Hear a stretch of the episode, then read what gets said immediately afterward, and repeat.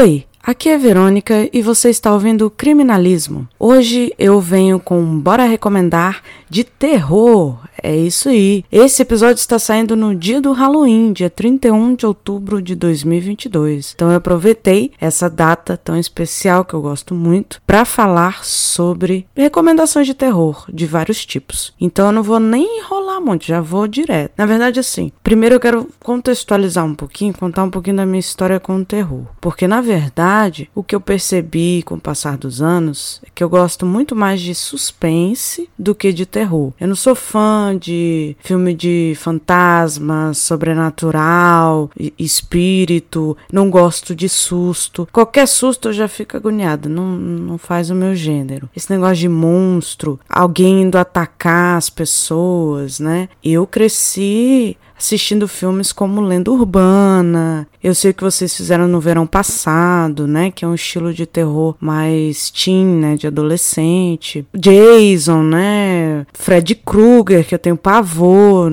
Deus me livre e guarde. Mas ao mesmo tempo, à medida que eu fui crescendo, eu fui percebendo que eu gosto sim de algumas coisas, como vampiro, zumbi, Hellraiser, que é uma coisa mais gore, né? Que é uma coisa mais. Por um lado, assustador e grotesco, mas a gente, de certa forma, acaba rindo da loucura, né, da bizarrice. A gente tem Evil Dead, que é um filme maravilhoso, mas é muito zoado ao mesmo tempo, né? Não sei explicar, é uma coisa que eu gosto muito, assim, é uma coisa, um estilo meio cult, meio gore, meio zoado, mas tudo tem limite também, por exemplo, a mosca não dá para mim, não funciona. Então assim, não tem como eu definir eu gosto disso, é isso, pronto, acabou. Depende muito.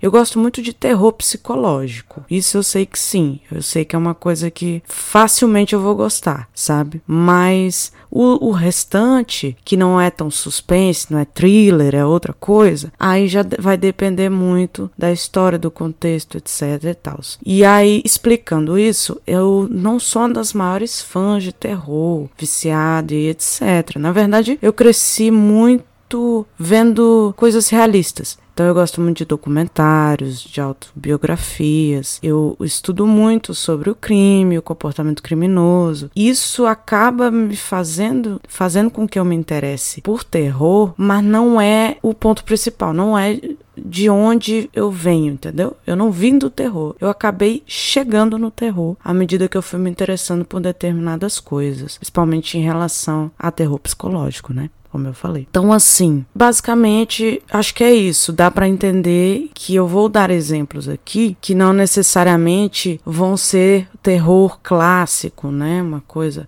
Drácula, por exemplo, eu gosto muito, mas todo mundo conhece. Eu tentei trazer algumas coisas que são relativamente conhecidas, mas através do meu ponto de vista. Então, vamos lá, né? Pra não enrolar muito. Primeiramente, eu queria indicar um filme que chama Midsommar. Midsommar vem de meio do verão. E é um, uma história que, inclusive, as meninas do Que Crime Foi Esse indicaram no episódio de Seitas Criminosas. A gente estava falando sobre seitas e falando sobre indicações também. A gente indicou algumas coisas. E elas indicaram. E eu já tinha ouvido muito falar, tanto de Midsommar como de Hereditário. Foi uma fase que fez muito sucesso esses filmes. E todo mundo elogiava. Eu acabei não assistindo, não, não deu. Suspira também, todo mundo falava muito. Aí eu, não, esse Midsommar me parece o mais interessante, o que mais eu vou gostar de todos. Até porque pega mitologia nórdica, né? Eu falei, não, bora. Que eu gosto muito de mitologia nórdica. E aí fui. E já no começo do filme, já é uma paula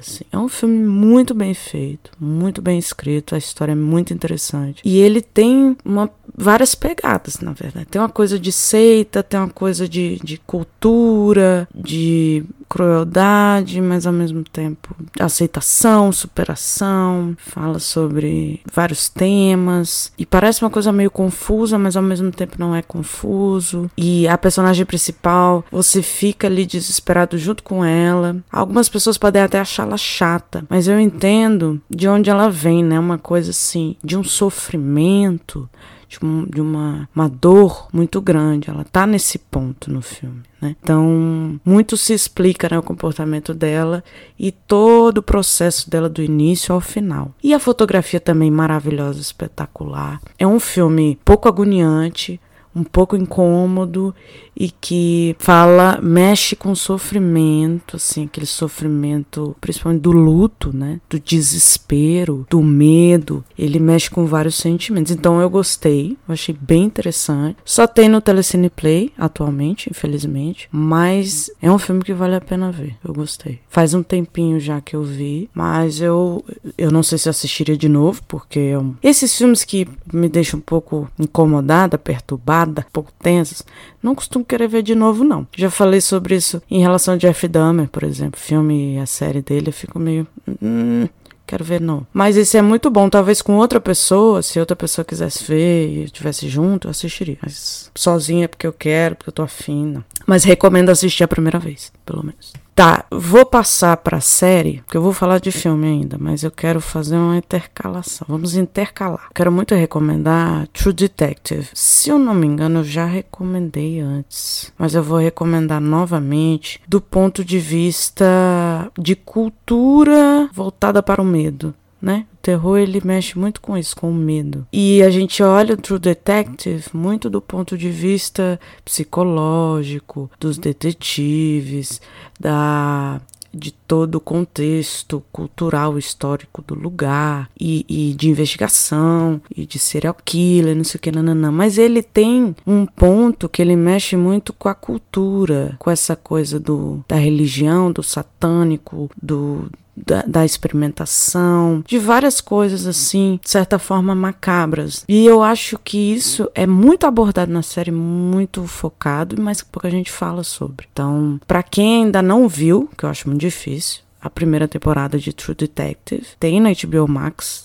atualmente. E eu recomendo que veja e que reveja. Eu tenho muita vontade de rever, inclusive, para analisar mais certos pontos, certas coisas que são muito interessantes. Mas aí fica só uma indicação novamente de um outro ponto de vista, né? Só para dizer que, ó, tá aí. Quero falar também de um mangá, uma coisa que, né, não é. Normalmente não se fala em mangá, não se indica mangá, nunca fiz isso aqui. Mas eu já assisti muito anime na minha adolescência. Hoje eu ainda assisto de vez em quando. E também já li muitos mangás, mangás e HQs. Hoje eu já tô mais parada, né? acabo vendo mais filmes, série e, e lendo livros do que lendo mangás e HQs, mas são coisas que eu gosto muito. E esse mangá é um mangá que não necessariamente você precisa ler, porque tem dois filmes também, então tá aí. A minha indicação é do mangá. Old Boy. Muita gente conhece pelo filme coreano, né, do Old Boy, que é um cara que vai preso, vai preso não, ele fica preso num local durante muitos anos, depois ele consegue sair e tem todo um processo assim de da vida dele, do que que acontece, do como ele se sente, de como foi viver preso por muito tempo. Tem um lado psicológico muito forte. Eu acho que tem um lado do terror no sentido dele ter ficado preso num quarto durante muito tempo, que pode ser aterrorizante aterrorizante para muita gente, mas que para ele, ele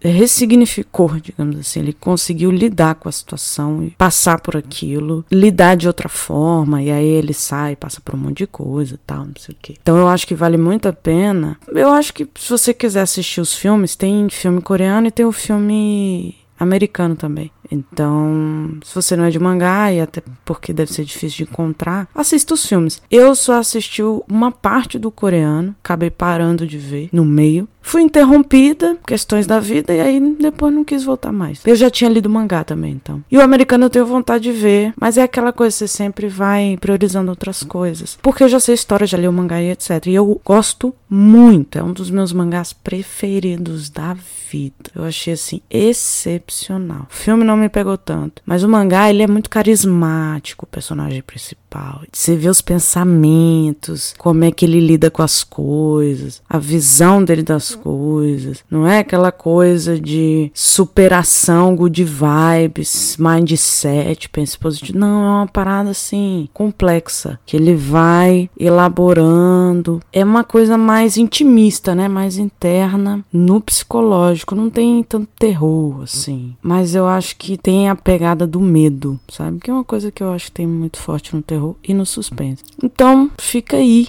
fica a dica. Outra indicação que eu vou fazer na mesma linha é da HQ do The Walking Dead. O que, que acontece? Eu gosto muito da série. Não consegui assistir as últimas temporadas porque realmente o negócio foi se arrastando, foi indo embora, umas viagens na maionese, vai e volta e vem e vai. Talvez eu termine a série pelo carinho que eu tenho, mas não é uma coisa que eu fico assim, ah, uau, quero muito ver. Eu gostei muito das primeiras temporadas, pelo menos as cinco. Eu não sei exatamente quando que começou a ficar chato, digamos assim, mas é uma série muito boa no geral. Eu gosto muito, eu me interesso muito, porque ele pega um terror, uma coisa desesperadora que é o apocalipse zumbi, né, em que o mundo é assolado por uma doença, por um vírus que as pessoas morrem voltam e querem se alimentar uma das outras. Então, você tem que estar tá constantemente fugindo e sobrevivendo. Você não vive mais, você sobrevive. E mesmo nesse universo de sobrevivência constante, você ainda consegue consegue ter conflitos humanos continua tendo problemas relacionados à convivência, à humanidade. Às vezes a humanidade é até pior, porque começa a se matar, a brigar, umas coisas loucas. E aí o Walking Dead é uma franquia gigante, né? Tem a série tem várias temporadas, as HQs que, que, que começaram, né? Tudo se iniciou com as HQs. E aí virou série, e aí hoje em dia também tem jogo, tem vários jogos. Eu já joguei o primeiro, que é muito bom também. Você vai escolhendo, né? As suas escolhas importam, as consequências das. Cada escolha que você faz no jogo tem uma consequência lá na frente tal. Esse tipo de jogo que mexe com as suas escolhas. O que, que você faz a partir de cada acontecimento. Você está vivendo aquele, aquela situação, aquele apocalipse zumbi, com, do ponto de vista de personagens diferentes, e você vai escolhendo entre as opções, né? Ah, o que, que você faz? Você vai ou fica? Sim ou não? Essas coisas assim. É interessante, eu acho interessante. Mas o que me pega mais, que eu gosto mais, realmente é a HQ. A HQ, assim, mexe muito com o psicológico, dá um terror, tem bastante bastante terror, tem muitos elementos de terror e, e, trabalha temáticas muito diferentes. Não é sempre a mesma coisa, tem muita coisa diferente. Eu não li muitas HQs, não. Porque pela quantidade que existe, existe nossa senhora, acho que centenas. Eu li uns 50, mas eu gosto muito. Eu acho muito bem feito, muito bem escrito. O cara que escreveu, é, que, que fez parte lá do, da série no início também, ele conseguiu trazer para a série a pegada da, da HQ, mas não precisou também fazer tudo igualzinho. Ele não fez tudo igualzinho. Tem algumas diferenças, alguns detalhezinhos que foram modificados, mas muito bom tanto as primeiras temporadas da, da The Walking Dead quanto a HQ. Que também, como não deve ser fácil de encontrar, eu indico mais a HQ, mas vale ver a série tranquilamente. Pelo menos as cinco primeiras temporadas, tranquilo. As pessoas é, criticaram muito por uma ideia de que tinha momentos muito parados, muito chatos e não sei o quê. Porque, na verdade, a série é muito mais focada nas pessoas, nos personagens e nos conflitos humanos do que em ficar matando zumbi, ficar fugindo de zumbi. Eles não ficam fugindo o tempo todo. Eles têm que sobreviver o tempo todo. Ou seja, eles têm que estar o tempo todo ligado. Se tá vindo, se não tá vindo, o que, que é para fazer, o que, que não é, como que eu faço para sobreviver, porque precisa de lugar para ficar, alimentação, não sei o que, nananã. Foca mais nisso, nessa eminência de ser atacado, não no ataque em si, de ficar matando. E, mas tem também, eles matam muito zumbi e tal. Muita gente acha que é manjado, não gosta, sei lá.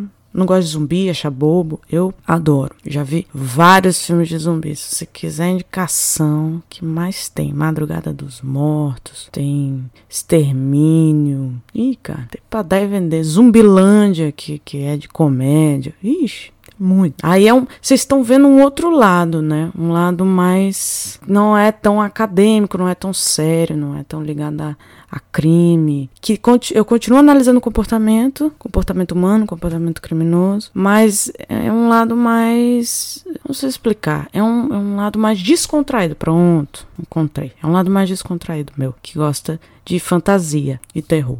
Voltando para filme, eu queria só deixar uma uma menção honrosa a Pânico, porque Pânico fez parte da minha adolescência todinha. E tem vários filmes, hoje em dia tem série também que eu nunca vi, mas pouco tempo atrás, acho que lá pro começo da pandemia assim, eu revi o primeiro Pânico que tem no Prime Video e tem na Globoplay também. O primeiro Pânico é excelente. Você pode zoar o que for. Ah, é, é terror adolescente bobo. Não é. Hum, ele não tá no mesmo patamar que outros filmes de terror teen adolescentes que são bobos, que são nada a ver com nada, que é uma coisa só de sacanagem mesmo, tal só pra ver gente matando gente. Não, cara. Ele tem uma parada psicológica por trás. E quando eu era adolescente, eu vi, eu achei, ah, legalzinho, tá um filme de terror, tem umas coisas interessantes, mas tudo bem. E revendo hoje em dia, você pega muita coisa, muita coisa. Você pega, inclusive, críticas a filmes de terror. Ele faz uma crítica a filme de terror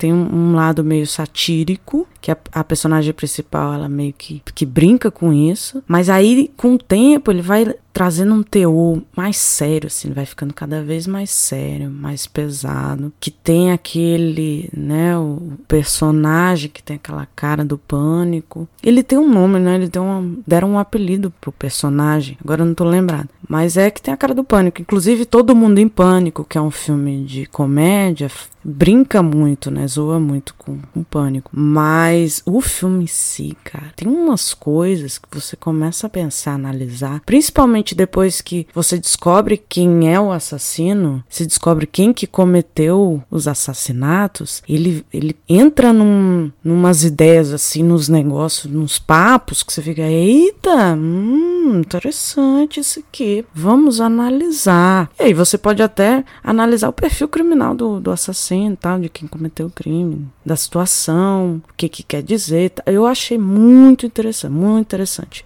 Se eu não me engano, dois ainda tem essa pegada pegada, mas daí em diante não tem nem como continuar, né?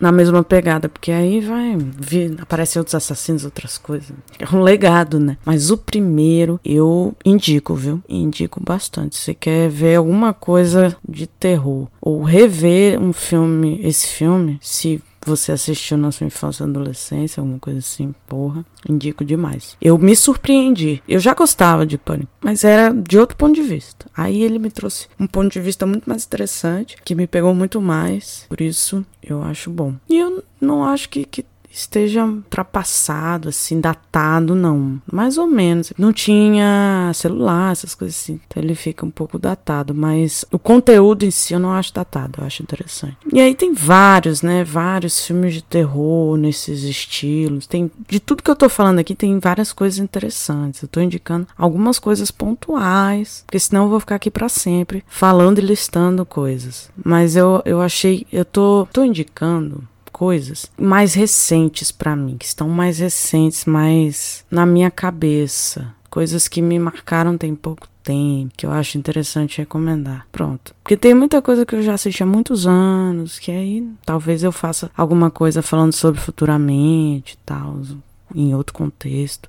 Mas nesse momento eu acho interessante recomendar coisas que estão mais frescas na minha memória, ok? E aí, outro filme que eu vi recentemente e eu acho que vale a pena comentar, até porque tem tudo a ver com o criminalismo e a profissão e etc, para não deixar passar batido, né? Temos o filme Ted Bundy, A Confissão Final. É um filme da Netflix que não fez muito sucesso, não vi muita gente falando, principalmente depois que saiu a série do Jeff Dahmer, que eu vi o alvoroço que deu, né? Muitas pessoas comentaram e falaram, então eu fiquei, gente, é. O, o filme do Ted Bundy, ele não tem esse apelo, né? Ele não pega tanto as pessoas nesse sentido, porque ele tem um foco muito específico. Esse filme do Ted Bundy, ele foca nos dias finais do Ted Bundy, quando ele tá preso, quando ele tá na corredor da morte, que ele pegou pena de morte, e aí ele ficou muitos anos no corredor da morte, é, recorrendo e tentando mudar a pena para perpétua, alguma coisa assim. E a gente acompanha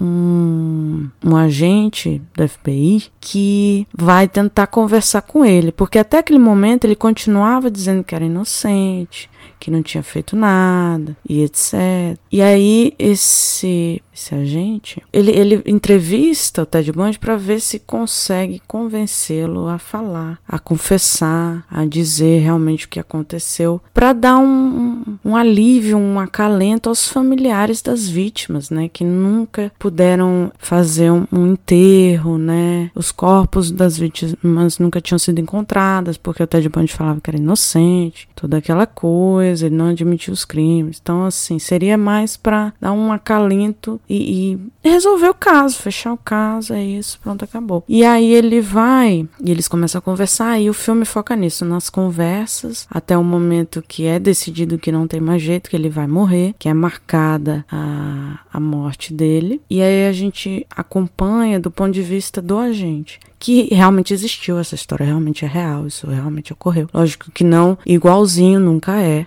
É um filme, né? Inclusive com Elijah Wood, que faz o agente, que é um ator que eu gosto muito. O cara que faz Ted Bundy, que eu não lembro o nome agora, ele é muito bom também. Eu gostei muito desse filme porque ele fala muito do criminal profiling, de como isso começou, né? Tem toda uma história do Mind Hunter, do John Douglas, do Robert Hessler. A gente vê um ponto de vista muito específico do criminal profiling, mas tem outras pessoas que não são tão famosas, não são tão conhecidas, mas também tiveram um uma importância para a história do criminal profiling, né? Para análise do comportamento, para esse momento em que você conversa com serial killers para entender, né? Por que, que eles são assim, o que, que acontece, motivação, modus operandi, assinatura, tudo. Tudo isso é, é foi muito aprendido conversando com serial killers. Esse agente fez isso. E ele não gosta muito dos holofotes, ele é meio low profile, assim, meio discreto. Mas eu achei interessante a história, as conversas, trazer um, um, outro ponto de vista, um outro formato. É um filme mais focado em conversas, né? É um filme mais parado, digamos assim, porque ele se passa a maior parte do tempo na sala em que fica o Ted Bundy e o, o agente. E aí eu gostei bastante. Vi pouca gente falando, vi gente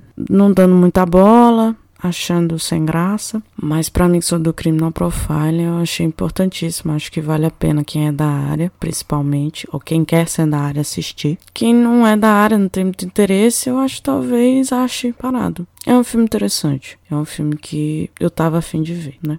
Então tá aí, um filme da minha área. E temos também REC, que é um filme que tem outro formato, é aquele formato em primeira pessoa, como se fosse um documentário, né? Começou com Bruxa de Blair, hoje em dia tem vários filmes nesse sentido, inclusive filmes de terror de vários tipos. Tem o próprio é, Cloverfield, que é esse formato de câmera na primeira pessoa documentando as situações. E o REC, ele fez muito sucesso, né? Quando lançou. E também é voltado para os zumbis novamente. Uma coisa. Mas não é só zumbi, né? É uma coisa meio zumbi, meio maldição, meio doença. Aí ele vai trazendo outros, outras coisas. E o REC ele tem, tem versões diferentes, né? De REC. Não tem só uma versão. Tem REC 2. Esse REC que eu tô recomendando é o original. Isso que é espanhol, né? Se não me engano. Muito bom. Se passa num prédio, né? Uma pessoa ataca a outra e aí fecha um prédio prédio. A moça tá gravando o dia a dia dos bombeiros. E aí eles respondem a essa ocorrência, vão pro prédio, ocorrência de um ataque, e acabam ficando presos lá em quarentena. Tá bem interessante. Tem a, a quarentena também, tem o filme Quarentena. Mas eu prefiro o REC original. Desculpa aí. Mas é muito bom, muito bom. Quarentena também é bom, não é ruim não. Mas o REC ele pega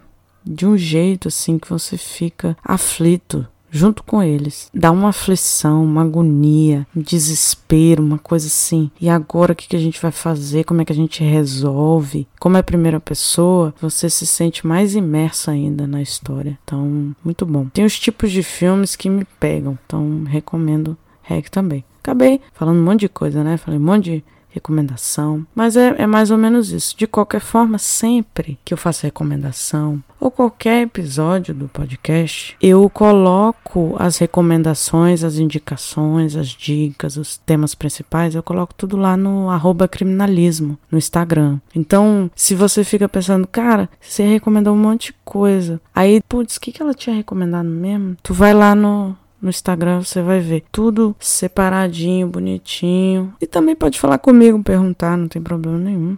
Né? Vocês sabem. Então, careca de saber que eu estou disponível para conversar com vocês. Então, para finalizar, eu só queria, para não deixar de indicar um livro, porque eu não sou muito de livro de terror. É uma coisa que eu costumo ler, não faz parte do meu cotidiano. Como eu falei, eu gosto mais de documentário, de autobiografia, de, de histórias voltadas para o crime, comportamento criminoso. Então eu acabo não lendo muitos livros de ficção e de terror. Mas um livro que eu li na minha adolescência é Rainha dos Condenados. Eu assisti o filme também, eu gosto muito do filme Rainha dos Condenados. Galera zoa até não poder mais, fala que é bobo, etc. Mas eu gosto, eu tenho carinho assisti na adolescência, tem todo aquele negócio. O livro, de qualquer forma, ele é muito bom. Todos os livros da Anne Rice, da fase vampiresca, né, das crônicas vampirescas, que é Rainha dos Condenados, Vampiro Lestat, Vampiro Amande, que tem vários livros das crônicas vampirescas. Entrevista com o Vampiro, que também virou filme e agora virou série. São muito interessantes. A Anne Rice, ela se converteu, se eu não me engano, para o cristianismo e, e falou que esses livros, né, né? Tem toda essa questão envolvendo a Anne Rice. Foque nos livros. Os livros são muito bons. E A Rainha dos Condenados é um livro excelente. Excelente.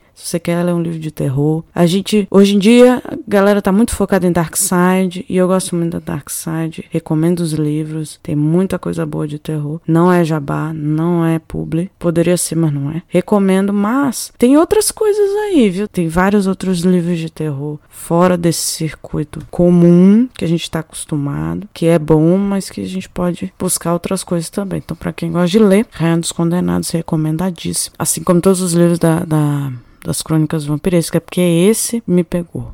Esse é muito interessante. Ele, ele pega essa coisa do, do vampiro que ficou adormecido e aí acorda no mundo atual, né? Que hoje em dia já tá desatualizado, tá longe, tipo, se não me engano, 80, 90. Mas na época era o presente. Ele acorda e se vê nesse mundo totalmente diferente, que inclusive aceita o, a personificação do vampiro, porque é um, virou um mito, né? Virou uma lenda, não é? As pessoas não acham que é real. E aí ele resolve virar um cantor de rock e tal. Aí eu gosto porque tem toda essa questão que os adolescentes roqueiros se identificam eu me identificava. Parece bobo, mas não é. Porque aí ele mexe com o psicológico, tem essa coisa dele ser, ter muitos anos de vida, e aí quando eles cansam, eles adormecem. Aí volta, só que ele volta interessadíssimo. Conta um pouco da história do Lestat, e aí tem toda a coisa do, da Rainha dos Condenados acordar, e aí tem briga, tem luta, tem de tudo. Essa história tem de tudo. É vampiro, é luta, é confusão, é rock, é sacan sacanagem no sentido assim de, de, de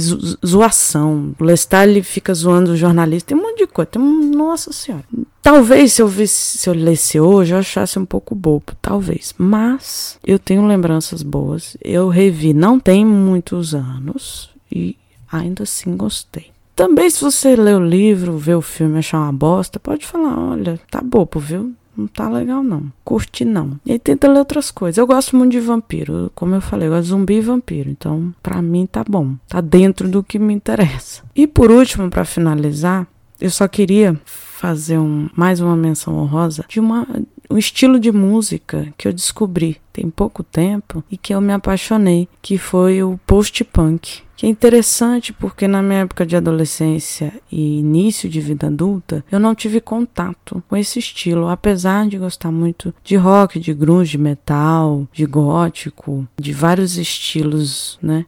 dentro do rock, o post-punk nunca me, nunca nem surgiu, eu nunca nem conheci. Tinha uma coisa ou outra, né? Hoje em dia, quando me apontam, eu identifico, eu falo, ah, isso é post-punk, interessante, mas eu não, não via dessa forma, não tinha essa, essa, não se falava muito de post-punk, do estilo mesmo. E aí eu comecei a ouvir Boy Harsha, que é uma, uma dupla, uma banda de dois, que tem músicas muito boas, com uma pegada meio anos 80, umas letras bem interessantes, assim, uma pegada muito atual e tal. E por que, que eu tô indicando aqui? Porque eles têm uma pegada muito do terror. Os clipes deles são muito voltados pro terror. Se eu não me engano, Fate, ele conta uma história de uma, uma mulher que vira vampira. O clipe inteiro é isso, né? Contando essa. Como é a vida dessa pessoa, como era antes, mais ou menos, como era antes, e aí como vai sendo. A partir do momento que ela se vê que ela não consegue comer, que ela tem que beber sangue para se alimentar. Cara, é muito interessante. É um clipe de um, uma banda que conta uma história extremamente interessante. E eles lançaram um filme que se chama The Runner. Não tem nenhum serviço de streamer não dá para encontrar. Inclusive eu não vi por causa disso, que é muito difícil de encontrar, mas eu vou dividir esse sofrimento com vocês, vou deixar vocês aí também na vontade. Vai que alguém encontra, né? Vai que alguém tem acesso a esse filme de alguma forma, que claramente é um filme de terror, terrorzão pesado, gore. Então, fica aí a dica, The Runner, um filme, é um, eu acho que não é nem um curta, Acho que é um média. Não chega a ser longa-metragem nem curta-metragem, acho que é média. Mas vale aí, borracha, pra gente pelo menos ouvir a música e, buscar os clipes. Se você buscar os clipes no YouTube, você vai achar coisas muito interessantes, não só na música, mas no, no nas histórias, né? No que você assiste. E tem músicas muito boas. Tem Pain, tem Fate, tem Motion. Aí você vai na vibe que você gostar mais. Você... Mas é isso, já falei demais. Meu Deus do céu, não era essa a minha intenção, mas estamos aí, né? Quando você começa a falar de uma coisa que você gosta, que é interessante, que você tem várias recomendações para fazer, vai longe, né? Vai-se embora. Mas é isso. Eu falei de muita coisa, mas ao mesmo tempo é muito pouca coisa dentro desse universo do terror que é tão gigante, tão vasto, que eu acho que tem como todo mundo gostar de alguma coisa. Por mais você, você pode falar, odeio terror, nada a ver. Vai ter alguma coisa que você vai se interessar ali, porque é um gênero gigante